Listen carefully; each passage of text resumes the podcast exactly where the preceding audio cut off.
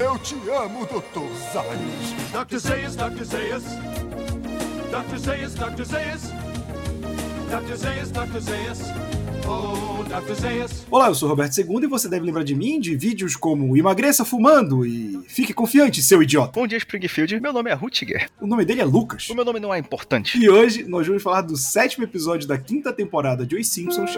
A criança enrustida de Bart. Esse, incrivelmente, não tem a variante portuguesa, Lucas, no nome. É, mas essa palavra enrustida, ela é esquisita, né? É, Podia ser então. a criança interior de Bart. É, então eu também não. Acho que eles quiseram dar, um, dar algo, dar um tom mais, sei lá, erudito. É, até porque esse episódio tem muitas falas rebuscadas. Primeiro porque tem o, o Lero Lero do, do Brad Goodman, mas também as falas da Lisa, que são sempre falas bem elaboradas. Ela tá mega inteligente nesse episódio. E a gente começa o episódio com a piada do sofá. Esse episódio também não tem piada do quadro negro, prologo com a piada do sofá, que são os Simpsons chegando e tem um rapaz gordão no sofá, eles têm que se espremer do lado dele. Quando a gente passa pro episódio, eu acho engraçado que esse episódio tem a dinâmica que, até gravar esse podcast, eu quero de todo episódio, eu percebo que foi algo mais por essa era de ouro, que é uma trama que parece que vai pra um lugar e do nada vira outro, que começa com o Homer lendo sessão de coisas gratuitas do jornal. 50 colchões molhados.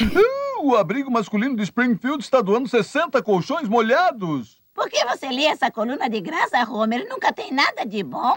Um trampolim de graça. Um tram... que foi, pai? Um trampolim, um trampolim. Cara, eu adoro quando o Homer tem assim, tipo, uma epifania, aí ele fica meio vesgo, um trampolim, um trampolim!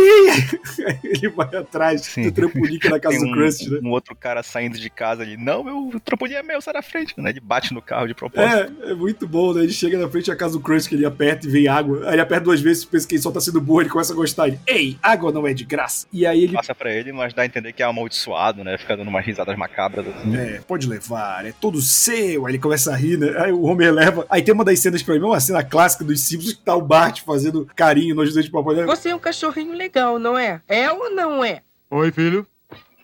Oi, filho. Hum? Oi, filho.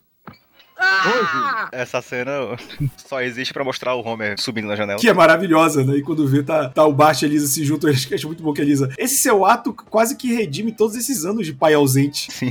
Não, cara, essa introdução do trampolim, que também é a que leva depois a verdadeira trama desse episódio, talvez seja um dos segmentos de abertura mais clássicos da Era de Ouro. Eu adoro esses primeiros aí 5 a 6 minutos desse episódio. Desde o momento que o Homer fica maluco com o anúncio do jornal, ele imaginando o próprio parque de diversões que Entrada 50 dólares. Mundo do trampolim. Vila da Lama.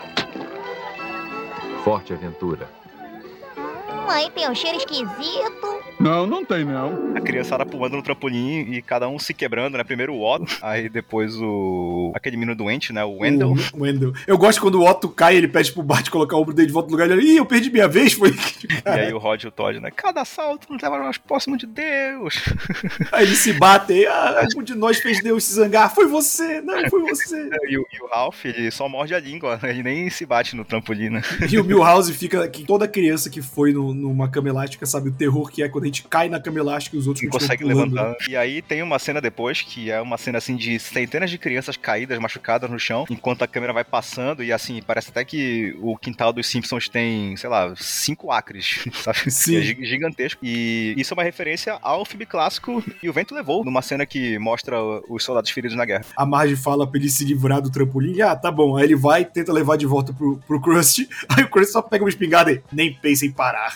ele continua. E tem uma cena que eu adoro quando os Simpsons homenageiam a animação, né? Que o Homer vai se livrar. Aí ele joga do penhasco a cama elástica, ela cai numa pedra, volta, cai em cima dele. Aí é bom que vai igualzinho o Papaléguas e o Coyote. Aí só que quando ele tá no pedaço da pedra, ele, se isso fosse um desenho animado, o penhasco quebraria agora. Só que anoitece dele. Ah, eu tô com sede. Aí cai junto. É muito boa essa cena, Eu cara. adoro essa referência para Papaléguas, porque Papaléguas eram um dos desenhos do Looney Tunes que eu mais gostava quando eu era criança. Eu assistia muito com meu avô, então eu tenho muita memória afetiva com o Papaléguas. Meu avô se espocava de rir do coiote. E, cara, eu acho que Papaléguas e Coyote é uma referência de comédia visual até hoje, né, cara? O que eles fizeram ali tá marcado por gerações. É, Indústrias Acme. Sim. E, e eu gosto que a solução do Bart, né, pro Homer querer se livrar. Aí o Homer ainda tenta correr com uma serra em direção, aí ele arranca da tomada. né? Ele enlouquece, né? Ah, você venceu, mas um dia você vai enferrujar. Ele começa a dar uma risada maníaca. Tudo bem, tudo bem, você venceu. Mas um dia vai enferrujar. Vai enferrujar! Pai, quer se livrar mesmo desse trampolim? Quero. Observe: um cadeado de bicicleta. Agora, vire-se e conte até três. Um, dois, três. Ah, melhor contar até cinco.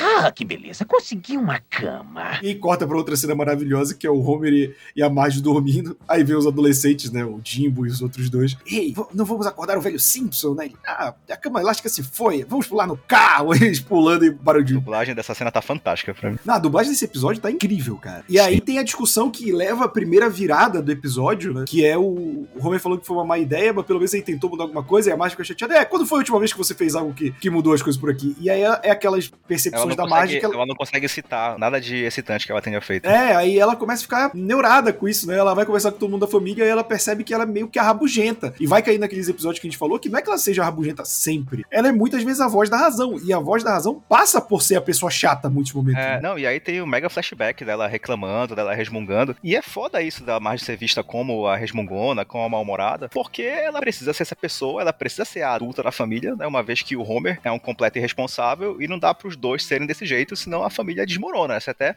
a grande questão desse episódio, né? Fica bem ilustrado isso depois que a cidade inteira desmorona. Então é até injusto que o Homer jogue na cara dela isso, que a Marge não é divertida e tal, porque ela precisa assumir esse papel de chata, porque o Homer não, não pode assumir esse papel, né? Então é uma grande injusti- injustiça com a Marge e já é uma pequena dica do que vai ser esse episódio. O que acontece quando as pessoas deixam as suas responsabilidades de lado, né? Quando elas abandonam as suas obrigações e os seus deveres. E aí ela vai visitar as irmãs, né? Acho muito engraçado, né? A Paty assim, hum, sua pressão está muito alta. E assim, ah, isso, eu não gostei do seu exame de urina. Tipo, caralho. Aí elas botam pra, pra ela ver esses vídeos. E aí tem mais uma das coisas, né? Que a gente tinha o charlatão, que era o, o Marvin Monroe, né? Nas primeiras temporadas. E aqui a gente tem o mais novo charlatão dos Simpsons. Charlatão né? de autoajuda agora. Exato, que é o coach, né? Que as pessoas podem pensar, ah, o Simpsons previu o coach lá em 1993. E não, e não necessariamente. Isso já era uma cultura americana, né? Esses palestrantes de autoajuda. existiu, né? Pois é. É, é que agora com a internet virou uma parada massificada, mas isso sempre existiu. É, a- a- pode ter previsto assim o coach, vamos dizer que o Brad Goodman é assim uma espécie de proto-coach, mas o charlatão de autoajuda sempre existiu, cara, desde que, sei lá, pelo menos desde a segunda metade do século XX. Ah, eu acho que desde que o mundo é mundo, E cara. é bom que no vídeo, né, ele mesmo diz que Sabem, às vezes me perguntam sobre as minhas aptidões. Bom, eu posso não ter lá muitas credenciais,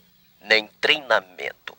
Mas uma coisa eu lhes digo: eu sou doutor PhD em dor. E assim, tem muita gente que compra esse papo, né, cara? Isso aqui, a gente fala, muitas vezes os Simpsons exageram alguma coisa pra ridicularizar, mas aqui nesse caso, esse tipo de picareta existe mesmo, eles não estão exagerando. Não, e eu gosto que desde o princípio eles mostram que ele é picareta, porque começa com o Troy McClure falando, né, das coisas idiotas que ele fez, que tipo, foi a minha abertura, do emagreça fumando e, e fique confiante, seu idiota. Que, e aí, quando ele termina de fazer aquele gerador randômico de Lero Lero dele, o Troy McClure fala: Ah, realmente todos os meus problemas estão solucionados. Aí ele termina um copo de, de álcool, aí ele lambe até o final, tipo, ou seja, ele ainda Sim. tá o alcoolismo nele ali. Tem uma parada. Só que aí a Marge fica. é, ela fica inspirada naquilo, aí corta pra próxima cena com o Homer chegando e ilustra bem o que tu tava falando, que é o Homer age com uma criança quando ela quer mostrar o vídeo pra ele. Aí e ele aí, fala, posso brincar lá fora? e aí, quando vem mais uma vez o gerador de Lero Lero, os dois mesmo que ficam hipnotizados, porque é um lance que a própria Elisa vai falar no episódio, né? Ele, ele não quer que ninguém melhore, ele só dá respostas fáceis. Ele dá respostas fáceis pra ele continuar vendendo fita, continuar vendendo livro, que é assim que esses caras ganham a vida, né? Sim, e aí eles come... é é legal que no outro dia ele come todo o bolo da margem, né? Ih, tá enquincado, né? Tipo, o Bart e a Lisa, quando eles conversam assim, é uma conversa que não leva a nada a lugar nenhum. É legal que eles conversem na maneira como eles conversam. o Homer se safa, ele come o bolo inteiro e aí ele leva a margem na conversa e ele sai assobiando porque ele sabe que ele fez uma coisa errada, mas que ele conseguiu usar dos métodos do Brad Goodman pra sair impune. Então pra ele foi maravilhoso. E a Marge fica se sentindo como se eles tivessem tido assim uma grande conversa, sabe, de casal, sendo que o Homer só enrolou ela e ela agora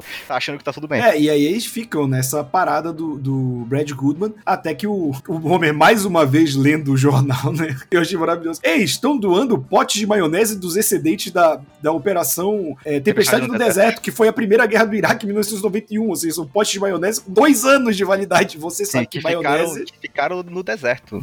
Exato, ou seja, deve estar já com, criando vida esses potes, né? Não, a maionese, né, mano? E a, a, a Marge vê que vai ter uma palestra do Brad Goodman em Springfield, e aí eles vão pra lá e, pô, todos aqueles eventos de Springfield que estão todos os moradores de Springfield no lugar. Não, e aí, ah, a gente não precisa mais do Brad Goodman, o Homer diz. Já estamos bem, por que nós iríamos essa palestra e corta pro Bart fazendo touro mecânico com uma cadeira no triturador da pia, né? É maravilhoso, né? E aí quando eles chegam, todo mundo, né, tipo, ah, eu confio demais. Eu adoro cena que cada um conversando problema. Aí o Apu vai falar e vem o Lane, eu sempre estou interrompendo os outros. Muito bem, vamos ver o que preocupa vocês. Não sejam tímidos, todos podem falar. Eu não consigo me relacionar. Eu sou bonzinho. Eu tenho problemas. Eu estou sempre interrompendo as pessoas. Certo, certo. Cara, eu gosto que o Brad Goodman, a gente sempre pode resumir o que ele fala em gerador de Lero Lero. Tipo, porque ele só começa. E aí ele vai falando, e, e, tipo, todo mundo comprando aquele discursinho. Aí vem o Bart e faz uma piada. Aí, tu, aí a, a Marge já recrimina ele ali de fazer. Não, não. Aí ele chama um moleque, aí chama pro palco, ele, ele vê. Não, por que você falou isso? Ah, sei lá, você falou porque você quis. E é assim que você tem que ser. Você tem que falar o que querem e tudo mais. Mais uma vez, respostas fáceis, né? Tipo, como se, se não tivessem regras que ditassem. Não, e, e perigoso até agora. Sim. Aí chama a Marge e o Homer, aí o Homer chega com duas. Eu, eu, não, mas tem uma cena antes, que é cada um falando com a sua criança enrustida, né? Mantenha-se firme, grande Ned. Você está indo bem. A comida entra aqui. E entra mesmo.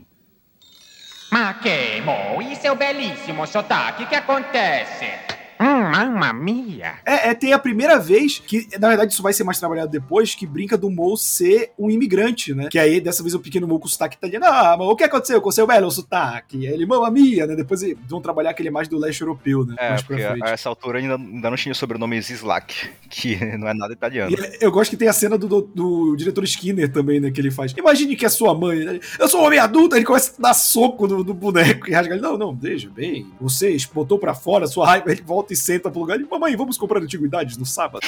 Essa cena toda da palestra é fantástica porque a gente vê o Brad no auge do charlatanismo. Ele manipula as pessoas e quando ele chama o Homer e a Marge pro palco, ele faz comentários maldosos. Ele acabou de ver aquelas pessoas já tá julgando, que é o oposto do que se deve fazer na psicologia, julgar as pessoas. E aí ele fala que a Marge só usa aquele cabelo para chamar atenção e tal. Bem maldoso. Ele vira pro Bart e, e fala que ele é um bom exemplo de pessoa emocionalmente saudável, só pra ele conseguir vender os produtos dele. E aí a galera compra a rodo, né? Compram tudo, assim, saem carregando. Isso é loucura. Ele apenas fez perguntas muito fáceis. E como? Assim, o, o, conselho do cara é que todo mundo na cidade passe a agir como um garoto de 10 anos. O cara é gênio, né? Não tem como dar errado. E óbvio que todo Springfield compra, né? A gente já começa com o Kent Brookman no dia seguinte falando, e aí ele pega dois, duas latas de chantilly e joga na boca, assim, que é bem nojento. É, ele fala, né? Graças a, ao conselho desse malandreco que diz, se é bom, faça. e aí começa uma onda de Springfield. E, e, eu acho engraçado como isso afeta o Bart, né? Que a própria Elisa fala para ele, porque se todo mundo tá fazendo o que quer, ele não é mais um rebelde, porque todo mundo tá se rebelando com as normas sociais. Para ele ser um rebelde, ele precisa que as normas sociais sejam estabelecidas, né? Eu gosto que o Bart tá assistindo o jornal nessa hora que o Kent Brookman tá falando, e ele fica se achando, porque ele ficou famoso e tá todo mundo se inspirando nele, mas logo na cena seguinte ele aprende que isso fez ele deixar de ser especial, que ele perdeu a individualidade dele, que agora tá todo mundo tentando ser como ele. Na escola, todo mundo tá fazendo gracinha, até os alunos despintados, o Milhouse e o Martin estão fazendo gracinha na sala. Depois ele, ele fica triste, ele fala, ah, então eu vou dar uma cuspida aqui no viaduto. E tá a cidade inteira cuspindo no viaduto, né? O maior inferno lá embaixo, os carros batendo. Então, ele logicamente vai atrás de solucionar o problema para que só ele possa ser o Bart de novo. E eu adoro como esse roteiro vai levando o Bart de um ponto até o outro bem naturalmente, porque foi ele que se colocou nessa, nessa situação por ter feito um comentário na palestra e agora ele vai ter que ir atrás de dar um jeito de sair dessa. E aí, como a gente sabe que o Bart não é muito esperto, ele pede ajuda para Lisa e aí a Lisa tem outros aqueles momentos ardilosos que ela vê isso como uma boa oportunidade para que o Bart assuma uma nova identidade, né? E ela fala: "Eu sugiro um capacho de boa índole". E aí eu acho engraçado que vai ter, eu... essa é uma piada muito boa, né? Que já corta Kate Brookman no jornal de camisa polo, né? Já não tá mais de terno. Neste sábado, Springfield terá o seu primeiro festival anual Faça o que tem vontade, quer você compareça ou não. Será uma bem-vinda mudança do nosso festival anual Faça como nós mandamos, iniciado por alemães em 1946. E aí a gente chega no festival, tá todo mundo fazendo o que dá na telha, o estacionamento tá o Otto, né, lá na frente. Aí, hoje liberou geral, galera. Pode estacionar onde quiser. Os carros tudo amontoado, batido já. E aí tá o Apu e a família andando de skate, fazem o Bart até parar de gostar de skate. O Smith se declara pro Sr. Birds, depois ele se arrepende. Aí o Skinner atira no Bart com o estilingue da árvore. Então o Bart vai ficando cada vez mais com ódio, porque as pessoas estão roubando a identidade dele. Até que a teoria do Brad Goodman cai por terra sozinha quando a arquibancada dos músicos desaba, porque o cara que construiu tinha feito o trabalho direito. Aliás, dos músicos do James Brown, que tá fazendo participação né, nesse episódio. Durante o episódio da, da Caçada das Cobras, eu lembro que eu, pensava que o, que o Barry White era em outro episódio, porque eu tava pensando nesse, da Criança Enrustida de Bart. Que eu lembrava que tinha um show de alguma celebridade, só que eu não lembrava que era o James Brown. Então eu acho que eu tinha misturado esses dois episódios na minha cabeça. Uhum. E aí ele canta uma das músicas mais clássicas dele, né? Que é I Feel Sim. Good. E aí o que acontece é que, tipo, o cara diz que não queria fazer, e aí vem o, o Willy. Willy falar: daqui a pouco eu vou querer colocar culpa em mim por não ter passado óleo na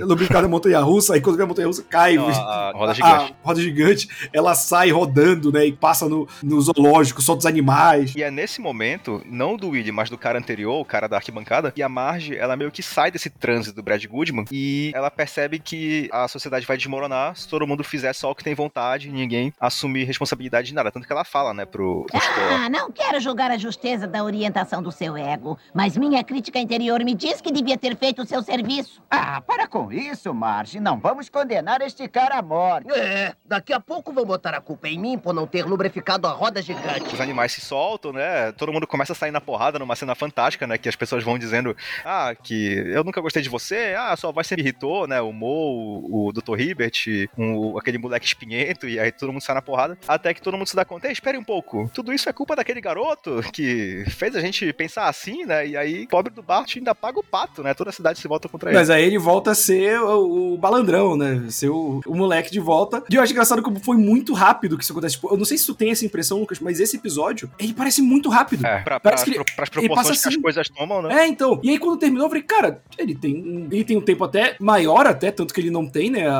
a piada do quadro negro. Mas ele, ele, ele- ele desenvolve bastante a introdução também do trampolim e Sim, tal. mas ele é um episódio que tem um andamento normal, tanto que, tipo, se você estiver escutando esse episódio, você vai estar notando que esse episódio tá até mais curto, geral, do que a gente Não, e, e ele cortou a piada do quadro também pra ter mais tempo de episódio. Exato. E aí eu gosto que, tipo, é, eles vão pra casa, né? Tudo voltou ao normal, eles ligam a TV, e aí eles apresentam outro personagem fictício que vai ser reconhecido nos Simpsons, que é o McGonagall, que é uma paródia do Dusty Harry. É, não, mas, mas essa cena deles em casa é muito boa porque a gente vê a lição que cada um aprendeu. Se ao menos o Bart tivesse sido um modelo melhor para todo mundo. Isso não é justo. A lição é que o autoaperfeiçoamento é melhor destinado às pessoas das grandes cidades. Não, autoaperfeiçoamento pode ser conseguido, mas não num golpe de mágica. É uma longa e árdua viagem ao limiar de uma descoberta espiritual. É isso que eu venho dizendo, mas estamos bem do jeito que somos. E assim, a Lisa tem poucas falas nesse episódio, mas quando ela abriu a boca nesse episódio, ela foi sempre certeira. E é isso, né, cara? O nosso autodescobrimento, o nosso autoaperfeiçoamento é um processo longo, um processo que leva a vida inteira e tal. As pessoas estão sempre evoluindo, buscando melhorar. E com- quando alguém aparece oferecendo uma solução rápida e fácil, a gente tem que desconfiar, porque não existe. E a principal discussão hoje em dia, é, pelo menos no Brasil, dos coaches, que eles estão meio que substituindo, entre muitas aspas, os psicólogos. Os psicólogos falam, cara, eles estão substituindo porque justamente eles dão respostas fáceis. Você fazer terapia, você, você ir a um psicólogo, é você confrontar suas próprias falhas, seus próprios medos, seus traumas. Então não é fácil, não é agradável. E aí veio o Homer logo em seguida e mostra que ele não entendeu nada. E ele fala assim: É isso que eu venho dizendo, nós estamos bem do jeito que somos. Ou seja, não aprendeu nada, né? Esse é exatamente o discurso do Brad. Em vez das pessoas buscarem melhorar, elas devem continuar a mesma coisa, mas achar que isso tá bom. E aí ele termina colocando nesse McGonagall, que é ficar vendo TV, né? E aí encerra com os Simpsons vendo TV na, na sala de casa. Como tudo voltando ao normal, entre muitas aspas, né? Voltando ao status quo de que tava. Eu notei, pesquisando, Lucas, que esse episódio não é dos mais bem quistos, assim, não que ele seja odiado, mas é um episódio que passa muito batido pelos fãs, assim, dos Simpsons. Tanto pra curiosidade, quanto pra, pra repercussão dele. Mas aí não é um episódio, é um episódio ruim, não. Eu acho que a dinâmica que ele estabelece aqui é uma, é uma dinâmica que o próprio Simpsons vai repetir bastante, de como a trama anda, né? De ter essas reviravoltas. Que até aqui eu acho que esse foi o que mais teve essa cara. E é um bom episódio. Eu achei um bom episódio da série até. Cara, muito me surpreende isso, porque pra mim esse episódio é fantástico. Eu gosto muito desse episódio. Ele toca em vários pontos muito interessantes a respeito de saúde mental e de fenômenos psicológicos também. Talvez ele não seja tão querido porque ele não tem tanta referência assim, né, a cinema, a outras formas de arte, como a gente vê bastante em outros episódios. Mas, cara, isso de alguém manipulando uma multidão só na base do gerador de Lero Lero, a perda da individualidade do Bart, né, ele passa por toda uma jornada pra recuperar a identidade dele, a Marge sendo relegada a uma resmungona, sendo que tem todo um contexto por trás dessa imagem dela, e isso fica representado até depois na própria cidade, né, o que acontece quando todo mundo